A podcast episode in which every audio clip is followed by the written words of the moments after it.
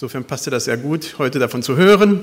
Dann hatten wir das Missionarische Forum und danach ging es in den Senegal. Und insofern wird meine Predigt eine Predigt sein, durchsetzt von Erfahrungsbericht. Ja, wie gesagt, wir waren da bei der Wirkungsstätte von Friedrich von Bodelschwing und das war schon interessant, das zu sehen, wie ein Pastor, der wirklich in allen Bereichen immer alles angefasst hat und so viel bewegt hat in seinem Leben, äh, ja, auch durch die ganzen Schwierigkeiten, die damals waren, Dritte Reich und was nicht alles, äh, ja, Gott versuchte in seiner Umgebung klar darzustellen. Und dann hatten wir das Thema Gemeinde in Gottes Mission. Der Missionsleiter von Wiedenest, Horst Engelmann, hat uns dazu äh, die verschiedensten Berichte gegeben und das war sehr gut und wir wurden in der Mennonitengemeinde in Bielefeld, Osningstraße, wunderbar beköstigt, hatten tolle Übernachtungsplätze in den Häusern, also es war sagenhaft. Tolle, tolles Erlebnis. Und das nächste Mal, nächstes Jahr, wer will, ist gerne eingeladen, mitzukommen. Heute gucken wir uns das eine, diesen einen Vers an, Apostelgeschichte 1, Vers 8. Da steht, und ihr werdet meine Zeugen sein. Das steht vorher, Vers 7 und ein bisschen weiter. Und dann, ihr werdet die Kraft des Heiligen Geistes empfangen, der auf euch kommen wird. Ihr werdet meine Zeugen sein in Jerusalem und in Judäa und in Samarien und bis ans Ende der Welt. Das eine ist klar, es ist Gottes Mission, das haben wir ganz klar gehört. Missio Dei, es ist nicht unsere Mission. Ihr werdet die Kraft des Heiligen Geistes empfangen. Da steht nicht, ihr werdet voller Kraft rausgehen. Nein, ihr werdet die Kraft des Heiligen Geistes empfangen. Das heißt, Gott schreitet ein und hat Interesse, diese Mission, seine Mission in dieser Welt durchzuführen. Oftmals, oftmals, äh, ganz im Gegensatz zu uns Menschen. Wir wollen gar nicht. Ähm, wir wollen überhaupt oftmals gar nicht das äh, realisieren, was Gott so am Herzen liegt, unbedingt die anderen anzusprechen. Das sieht man quer durch in der Bibel. Als stärkstes Beispiel hat man natürlich das Buch Jona, wo Jona, dieser Prophet Gottes, sagt, nee, nee, danke, da nach Ninive, die könnten ja gläubig werden, das wäre ja schrecklich. Ja, das, das wollte Jona ja überhaupt nicht. Er sagte, ich weiß ja, dass du langmütig bist. Und so geht es uns ja auch oft. Zumindest mit denen, die, tja, mit denen wir ein bisschen näher sind. Das habe ich auch wieder erfahren. Die Tage, da war ich im Gespräch mit Neuwied bezüglich äh, äh, Missionarisches Forum 2014. Das muss jetzt schon geplant werden. Ne? Und da ging es bei der einen Mennonitengemeinde nicht. Dann habe ich bei der Nachbargemeinde, bei der Mennonitenbrüdergemeinde gefragt und die sagten, kein Problem. Kriegte ich Rückblick, äh, Rückmeldung von der anderen Gemeinde, das geht überhaupt nicht. Das ist unsere Konkurrenz. Das geht nicht, da können wir, das geht nicht, da könnt ihr nicht hin. Ja, da merken wir, äh, Gott äh, muss trotz unseren äh, Eigenheiten immer wieder seinen Weg gehen und er tut es auch. Er tut es mit Menschen und oftmals mit Kurven, die wir da hineingehen. Dann bin ich nach Senegal geflogen und Gott hat ihnen ins Herz gelegt, noch in die Mission zu gehen. Jetzt in etwas vollerem Alter. Ja, sie waren vorher schon zehn Jahre mal im Tschad gewesen mit, äh, der, mit dem Missionskomitee. Und jetzt waren die Kinder außer Haus. Die eine Tochter ist mit ihrem Mann nach Thailand selber auch in die Mission. Und jetzt sind sie schon zwei Jahre dort und nachher werden wir ein paar Bilder sehen noch dazu. Gott hat sie angesprochen, nochmal rauszugehen. Er ist ein Praktiker, er ist mit Sicherheit kein Theoretiker, er packt furchtbar vieles an, tut sagenhaft tolle Dinge dort und es war schön, das zu erleben. Er hat sehr viel bewegt in den letzten zwei Jahren. Und es war nicht eine einfache Zeit. In vielen Hinsichten. Das Wasser in Ties, wo sie wohnen, ist, hat Typhus.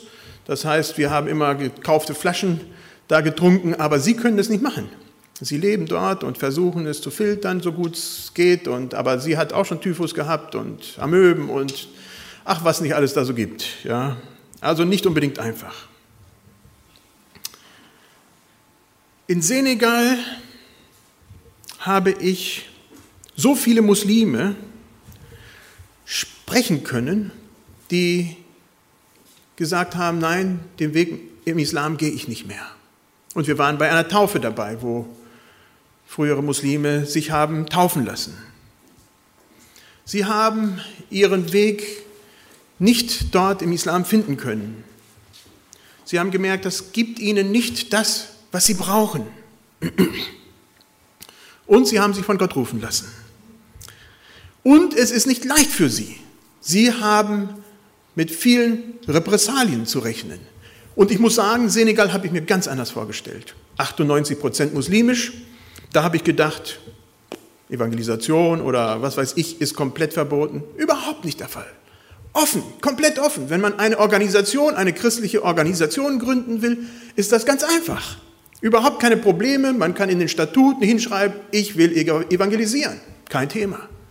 Also ich war erstaunt. Äh, das habe ich mir so komplett anders vorgestellt. Aber klar, wenn man in muslimischer Familie aufgewachsen ist und dem den Rücken kehrt, äh, ist das natürlich nicht einfach. Und so haben wir eine Frau kennengelernt, mit der äh, Isaaks relativ viel Kontakt hatten, Mama Stu. Und da, da habe ich etwas von Gottes heilsamer Wirkung erlebt. Diese Frau war Christin geworden, war von ihrem Dorf, äh, dort nennen sie das Haus, unser Haus, aber das sind ganz viele Häuser, äh, verstoßen worden. Und dann fing äh, Johann an, dahin zu kommen ähm, und äh, da zu helfen. Da haben sie einen behinderten Mann gesehen, haben für ihn ein Haus gebaut und haben immer wieder diese Mama Stu mitgebracht. Und mit der Zeit wurde sie kam sie zurück. Sie merkten, sie ist gar nicht so schlimm. Äh, sie ist immer noch eine normale Frau und wurde wieder in die Dorfgemeinschaft voll angenommen. Sie ist jetzt anerkannt, sie ist volles Mitglied dieses Dorfes wieder, sie ist Christin, das wissen sie, und sie kann mit anderen in ihrem Dorf über ihren Glauben reden. Also ein hervorragendes äh, Beispiel für mich, wie Isaacs es geschafft haben, da ja, Versöhnung hineinzubringen, wo so komplett Trennung war. Gott arbeitet in, mit Menschen in allen Ländern. So war ich erstaunt, wie gesagt, dass diese große, große Offenheit da im Senegal ist, dass die Regierung so komplett tolerant ist. Äh, Allerdings ist der Islam dort auch von den anderen arabischen Ländern vielleicht auch so ein bisschen verpönt, sehr animistisch durchzogen. Und die Marabus, das sind die Leiter, die prägen da schon ihren eigenen äh, islamischen Glauben, muss man schon sagen. Ähm, ja, das ist schlimm. Die Kinder, äh, die zum, zur Koranschule gehen, gehen, diese Marabus haben dann ihre Koranschulen. Die Kinder werden dahin geschickt von den Eltern im Glauben, sie werden im muslimischen Glauben gut erzogen und sie müssen betteln gehen. Allein in Dakar sind es mindestens über 100.000 Kinder. Sie müssen betteln gehen. Wenn sie nicht das bringen, was sie brauchen, Reis, Essen, Geld, dann kriegen sie Schläge. Das geht über ein paar Jahre und so versuchen natürlich einige von diesen Kindern wegzufliehen und landen auf der Straße in Prostitution und wo nicht alles. Aber ich habe auch Kinderheime besuchen dürfen von christlicher Seite, die diese Kinder auffangen und wo auch tolle Arbeit gemacht wird. Der eine Marabu, wir wollten das Gefängnis äh, besuchen, aber der saß gerade im Gefängnis, weil er ein paar Leute umgebracht hatte. So war alles verriegelt und verrammelt, weil alle Angst hatten, dass das Gefängnis äh, gestürmt wird von den Anhängern. Also es war schon interessant. Auch wird im Senegal viel gebaut. Es ist ein katastrophaler, habe ich hier hingeschrieben, Bauboom. 50 Prozent der Häuser, die ich da gesehen habe, waren im Rohbau. Keiner wohnte drinne. Habe ich gefragt, was ist denn da los? Zum einen, wenn die fertig werden, wer soll denn da drinnen wohnen? So viele Leute gibt es doch da gar nicht. Ja, die Kulturen ändern sich. Und Afrika ändert sich auch. Die Leute, Senegal ist nicht mehr ganz so ein armes Land. Und da habe ich gefragt, warum? Warum wird so gebaut? Naja, wenn Geld im Haus ist und die Familie kriegt das mit, da muss man, da muss man das verteilen. Also wird Zement gekauft und dann heißt es, ja, ich habe, tut mir leid, ich habe kein Geld. Und dann wird was gebaut, dann heißt es, tut mir leid, ich habe kein Geld. Und so steht das ganze Land im Bau. Also man fuhr durch Ortschaften und dachte, Mann, wo ist mal endlich ein Haus, wo Leute drin wohnen? Alles im Rohbau. Eine Kultur im Unbruch.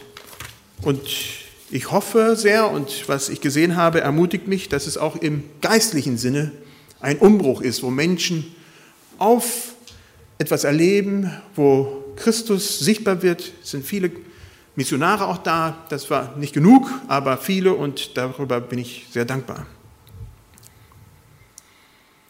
Für mich war es erstaunlich, diese Freiheit in einem so islamischen Land zu erleben, die leider allerdings auch von sehr vielen Plagen heimgesucht wird. Viel Ehen sind in sich schon ein Problem und viele haben dort mehrere Frauen und der Mann da bei der, der Papa von der Mama Stu fragte mich, warum ich denn nur eine Frau hätte, das wäre doch gar nichts. Also ein paar Frauen, äh, das wäre schon mal was. Also ich sollte mir noch ein paar Frauen anlegen und wenn da in Deutschland nicht genug wären, er hätte da noch welche. Aber das ist, führt natürlich auch da zu vielen Problemen. Nicht genug die außerehelichen Beziehungen, die dann trotzdem noch geführt werden, sind auch massenhaft vertreten. Und das führt zu ganz vielen Problemen im Land. Der Respekt gegenüber Frau, den Frauen ist natürlich äh, sowieso schon niedrig und im islamischen Kontext nochmal äh, sehr viel niedriger. Äh, also das war schon ein Problem in sich. Und dann die Kinder, die alle auf der Straße immer betteln. Überall waren sie da. Überall, egal wo man hinfuhr. Überall diese Kinder von den Marabus, die da eigentlich in den Koranschulen gelehrt werden sollten. Dann die unzureichende medizinische Versorgung, Krankheiten, wo man hinschaute. Das äh, christliche Krankenhaus, äh, wo Isaaks mitgearbeitet haben, schlussendlich haben wir jetzt den Vertrag mit gekündigt äh, das war ja auch mit ein Grund, warum wir da waren, wird auch von Problemen heimgesucht. Die Organisation läuft nicht. Äh, und das war für mich sehr schmerzhaft zu erleben, wo ich dachte, meine Güte, das ist so ein gutes Zeichen, wo man Christus zeigen kann. Und da ist Korruption hoch drei und alles läuft runter und drüber. Wer äh, ja, zum Krankenhaus gehen will und gut bedient werden will, geht da nicht hin. Das war traurig zu erleben. Insofern haben wir, wie gesagt, uns von dieser Arbeit dort getrennt und werden wahrscheinlich jetzt mit Mission, Mennonite Mission Network von USA da kooperieren, die da auch einige Arbeit haben. Gott ruft alle Christen in diese seine Mission und ihr werdet die Kraft des Heiligen Geistes empfangen, ist nicht nur an uns gerichtet, es ist auch an die Senegalesen gerichtet. Es ist an die Kongolesen gerichtet. Es ist an Menschen in Südamerika gerichtet. Gottes Mission ist von überall nach überall. Das ist das, was wir heute erleben. Wir erleben das hier in Karlsruhe, wo wir ähm, äh, ja, verschiedene Denominationen haben aus den verschiedensten Ländern. Von Nigeria, eine nigerianische Gemeinde hier, Chinesisch und was nicht alles. Wir waren gestern zusammen im Missionskomitee in Frankfurt und unter anderem hat Alexander Bench, vielleicht dem einen oder anderen ein Begriff, der Vater ist erster Vorsitzender der Gemeinde, Mennonitengemeinde in Frankfurt, erlebt. Er hat jahrelang in Brasilien zugebracht, hat dort eine Bibelschule gegründet, äh, besucht, ist zurückgekommen, hat eine eigene Gemeinde gegründet. Sehr effektiv und ist jetzt mit drei anderen äh, Gemeindegründungen beschäftigt. Ja, zum Wehe der Doris ähm, Hege, die da gar nicht so glücklich ist, wenn er da erscheint. So ganz anders, brasilianisch, mit vielen internationalen Leuten da drin. Ja, Gott baut seine Gemeinde und er ruft ganz kunterbunt alle Menschen äh, zusammen, um an diesem Bau zu arbeiten. Im Senegal haben wir das, dieses kunterbunte Miteinander erlebt. Da waren Leute aus Costa Rica, da habe ich aus Herzensgrund mal wieder ein bisschen Spanisch üben können, mit einem Peruaner, der äh, mit seiner brasilianischen Frau eine Kinderarbeit macht. Wir haben mit Kongolesen gesprochen, mit Leuten von Ghana, Mali, also von der ganzen Umgebung. Ich habe Portugiesisch mit Leuten von Guinea-Bissau gesprochen. Alles missionarisch unterwegs und natürlich auch Senegalesen.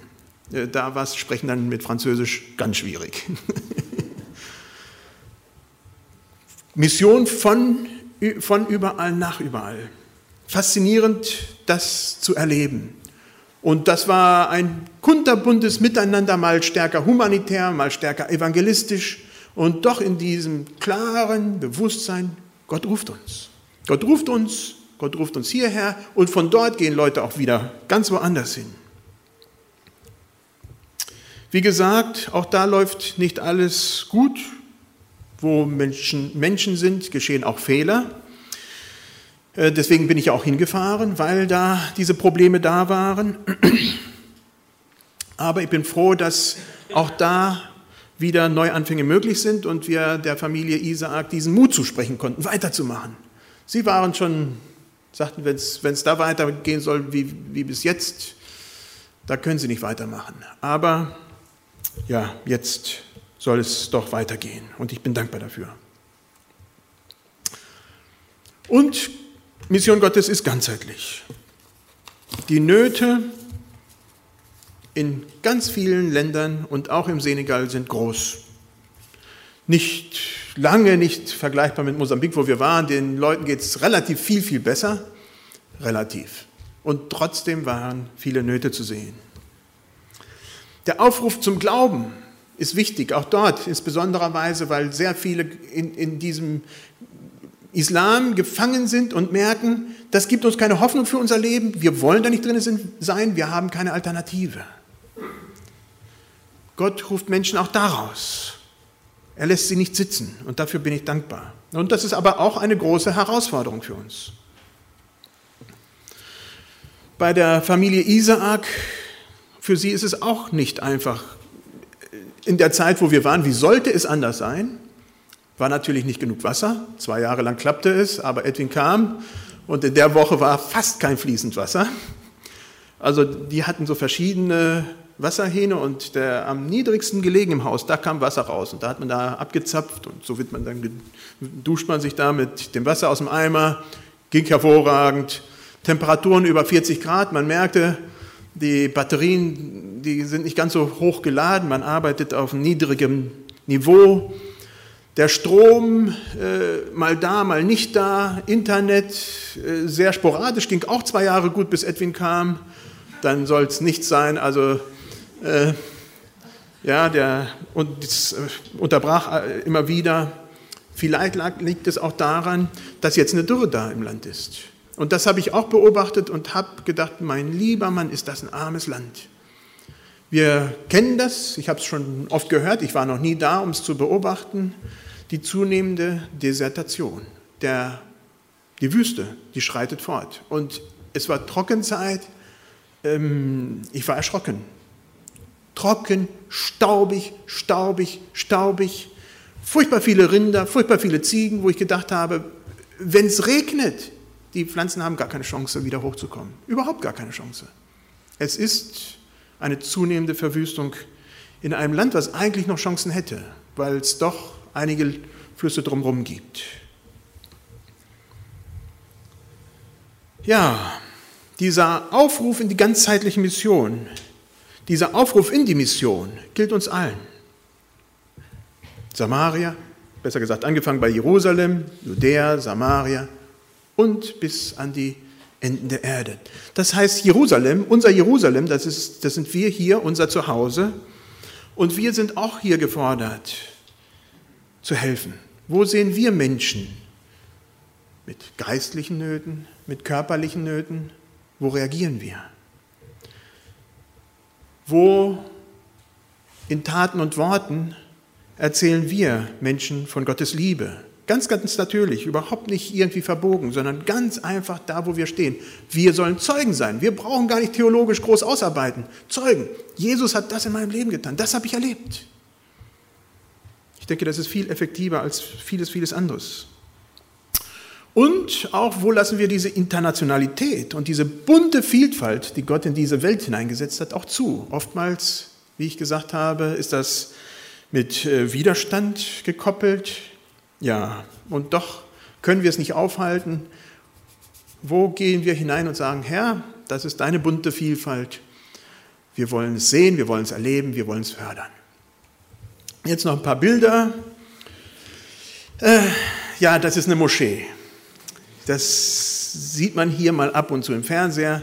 Wenn man da ist, liebe Leute, ich sage euch, es ist nicht einfach. Gnadenlos um 5 Uhr. Beschallung von allen Seiten. Dieser Schrei, wo man denkt, die, die, die Leute haben was am Hals. Ja, die können gar nicht äh, richtig da sich aussprechen. Von allen Seiten, man kann nicht schlafen. Und das geht auch anderen so. Ich meine, die machen das ja nicht aus Spaß. Die Leute sollen ja aus dem Schlaf geweckt werden. Und äh, ja, in anderen muslimischen Ländern habe ich mir sagen lassen, dann wird ein Aufruf zum Gebet gemacht. Das ist ja noch okay, dann kann man wieder weiter schlafen, aber nicht da. Nicht im Senegal. Da ist Konkurrenz von einem Betrieb zum anderen, von einer Koranschule zur anderen und alle beschallen volle Kraft voraus. Das ging teilweise abends bis 11.30 Uhr, man lag im Bett und versuchte zu schlafen und da ging gar nichts. Mittagsschlaf, sofort wurde wieder losgeschrien. Also das war schon eine Herausforderung. Ja, hier sehen wir so ein Dorf, wo wir das besucht haben, wo die Mama Stu ist. Hier erleben wir das, was Senegal war. Senegal ist der äußerste westliche Rand Afrikas. Und im Senegal, äh, könnt ihr vielleicht die Rolle lesen? Ähm, Im Senegal ist der Hauptsklavenbetrieb gewesen. Das heißt, die kamen zusammen da, wurden zusammengekarrt und von da ging es nach den Amerikas, Südamerika, Nordamerika.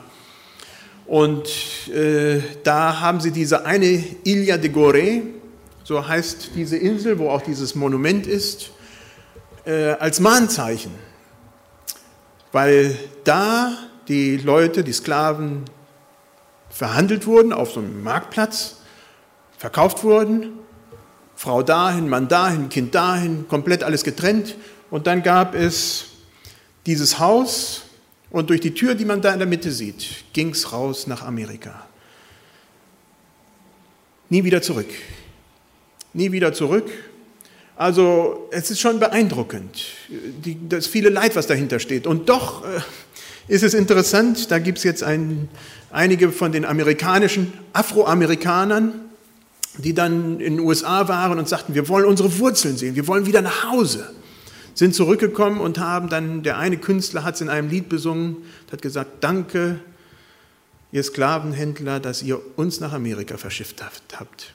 Also dann haben sie gesehen, wie das Elend in Afrika doch so groß ist und dass sie davor bewahrt sind, jetzt in dieser Generation. Früher war es natürlich grauenhaft, furchtbar, furchtbar, furchtbar. Viele Menschen sind umgekommen und heute auch noch, wenn sie gerade von Senegal stoßen viele ab, äh, um nach Europa zu kommen, in ihren kleinen selbstgemachten Booten. Im Schnitt sechs bis sieben Leute werden über Bord geworfen bei so einer Tour, weil sie gestorben sind.